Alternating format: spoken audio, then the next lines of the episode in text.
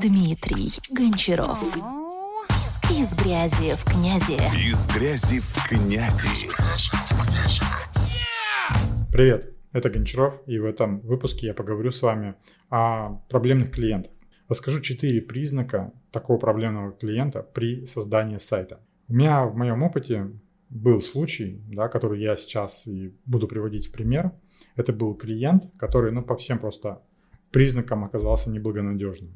В итоге я с ним, конечно, поработал, выполнил заказ, а, все полностью по договору, по техническому заданию, ну и на этом мы с ним распрощались. Итак, а, что за первый признак а, проблемного клиента? Клиент думает только о себе и не думает о других людях. Была такая ситуация, что мы обсуждали онлайн-проект, ну, в онлайне, да, договорились, созвонились, почти, наверное, час времени все обсуждали, согласовали какие-то работы и так далее, и так далее. И человек предложил мне приехать, а он был из другого города, а, недалеко здесь. Приех, предложил приехать к нему, посидеть, пообщаться, познакомиться, обсудить проект, как работать дальше, дальнейшее сотрудничество. Но при этом а, никаких а, финансовых а, оплат еще не было. Да? То есть мы никак не зафиксировали наши отношения ни договором, ни какими-то там предоплатами, ничего подобного не было. То есть человек рассчитывал а, на серьезных щах, что я соберусь и приеду к нему, потрачу времени, а для меня это нужно было потратить целый день, даже больше, потому что туда-обратно ехать. И э, буду с ним что-то обсуждать, и еще не факт, что мы договоримся. Да? То есть это полностью, э, как сказать, человек не думал о моих каких-то делах, проблемах, да, а решал конкретно какую-то свою задачу. Из грязи в князи. Второй признак проблемного клиента – это то, что клиент начинает обесценивать а, твою работу еще до начала вашего сотрудничества. Как это выглядело в моей ситуации?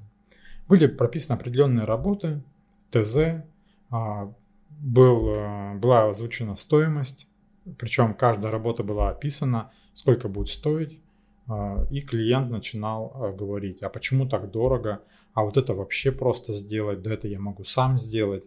И в итоге как бы а, полностью обесценивает, да, то есть понятно, что какая-то работа, она стоит определенных денег. Но он а, возомнил, что он лучше разбирается, тогда вопрос, а зачем он обращался к нам, чтобы мы делали ему сайт. Мог бы спокойно сделать это сам. Да, то есть это сразу такой а, яркий признак того, что ну, с этим клиентом будет работать довольно тяжело, и он будет давиться за каждую копейку. Я понимаю, что бизнес штука такая, да, нужно везде экономить, стараться вписаться в какой-то бюджет, но здесь э, и наши интересы есть, да, то, что нам надо сделать определенную работу, которая не может занимать меньше времени, да, а, тут даже зачастую, как получается, да, ты можешь какой-то момент сделать быстрее, потому что у тебя есть какие-то готовые решения, но для клиента это не должно стоить прям дешево, да, потому что это все-таки продукт какой-то, ты сделал его раньше, да, а, а сейчас ты его используешь, да, переиспользуешь. Но для клиента это а, стоит определенных денег. Это как с мобильными телефонами, да, например, компания разработала мобильный телефон, но это же не значит, что она его может продавать там за себестоимость. Так и здесь. А, есть какое-то решение, оно готовое, но за его установку, настройку, вообще то, что мы говорим, что это решение есть, что оно уже а, используется там, да, и успешно, мы берем, естественно, какую-то оплату. Соответственно, стоимость выше. А для клиента это все просто очевидно. Для клиента очевидно, что ну, сайт должен быть адаптивен, да, например. Это по умолчанию, да, сейчас все с мобильника, все это понятно, да. Но то, что эту адаптивность надо допиливать, надо доделывать, надо весь дизайн адаптировать, да, то есть там не, не э, происходит это все по щелчку пальца для него это уже э, удивительно, да, что за это берется какая-то там существенная оплата. Поэтому здесь нужно быть очень внимательным с такими клиентами, когда они начинают обесценивать твою работу, либо пытаться как-то съехать по цене а, и не платить за какую-то там определенную а, сложную порой задачу. Из грязи в князи. Третий признак проблемного клиента – это то, что он постоянно переобувается, а, он меняет часто мнение и он недоговороспособен. Что я имею в виду? То есть э, вы не можете согласовать долго техническое задание. Вы его согласовали, сделали договор, но у него что-то появилось, какие-то изменения. Либо вы ему скинули договор на проверку, а он вообще пропал и не выходит на связь. Вы ему просите, а, вы ему говорите, мне нужен контент, мне нужно вот то-то, то-то, то-то. Он говорит, да, хорошо, и пропадает. Из-за этого у вас срываются сроки. Это можно даже еще до начала работ понять, когда вы с человеком там договариваетесь на созвон.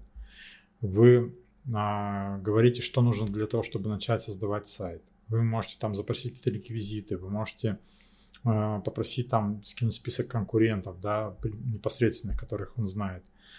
И вот эти вещи он может откладывать, переносить, менять мнение, да, то есть он может с вами поговорить, это говорится об одном, потом поговорить со своей командой, с женой, с тещей, еще с кем-нибудь, с другом и поменять мнение.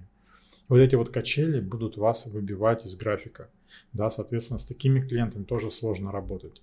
Поэтому, возможно, и стоит отказаться уже на этом этапе, когда человек не понимает, что он хочет и постоянно меняет мнение. Из грязи в князи. Ну и четвертый признак проблемного клиента – это когда он не видит берегов. Он постоянно накидывает вам новые задачи, новые вопросы, да, и как это не требует, а просит помочь. Это а, зачастую происходит, вот в моем случае это происходило уже после того, как а, был сделан сайт. А, бывает такое происходит и до того, как вы начали работать. То есть он у вас уже начинает нагружать какими-то задачами, а, написание того же технического задания, за которое вы должны брать деньги. А, он будет просить сделать так, потому что, например, вы будете говорить, что написание технического задания стоит 10 тысяч рублей. Это уже первоначальная работа, которая оплачивается либо по предварительному договору, либо вообще без договора, а потом сумма включается в основной договор. Потому что это уже ваша работа, вы уже анализируете нишу, вы анализируете его конкурентов, пишете, какие работы будут производиться да, и в этот момент он может вам там и техническое задание, да, там изменить, дополнить, вот это убрать, либо это добавить. Он может попросить вам еще какие-то консультации провести и так далее, и так далее. Но оплачивать он эту работу а, будет отказываться, потому что, ну, это же как бы само собой, да, вы же должны, по идее, это же делать, это же не сложно. Э, конкретно в моей ситуации, после того, как мы закончили делать сайт по договору, все сдали, начались какие-то проблемы, да, клиент начал сам вникать в сайт, лезть туда, что-то исправлять, сломал, а, у него там все, съехала верстка, стал обращаться, поправьте, да, потому что что-то сломалось. Потом начал говорить, что да, у меня уже есть специалисты, которые сделают лучше, да, вы там ничего толком не делали, мы уже половину сайта переделали, ну и так далее, и так далее, да, то есть начинает и обесценивать, опять же, да, и опять же там накидывать какие-то работы. Но в итоге я просто их игнорировал, да, где-то помог, где-то подсказал. Человек за эти работы платить не собирался. Гарантийный срок по сайту закончился по договору. Да, но задачи продолжали накидываться, просто я их игнорировал, так как, ну, зачем мне заниматься клиентом, да, который не готов платить. А он это объяснял тем, что, ну, мы же можем в долгую работать, да, мы же еще будем работать, мы же еще будем заказывать сайты. Знаете, как вот а, любят говорить, если мы сработаемся, то у нас еще будут заказы. Давай сейчас поработаем, да, хорошо. То есть он сейчас не готов платить в счет каких-то псевдо будущих заказов. Да? То есть так работать нельзя и не позволяйте с собой так поступать. А на этом у меня все. А, спасибо за внимание, надеюсь, было полезно.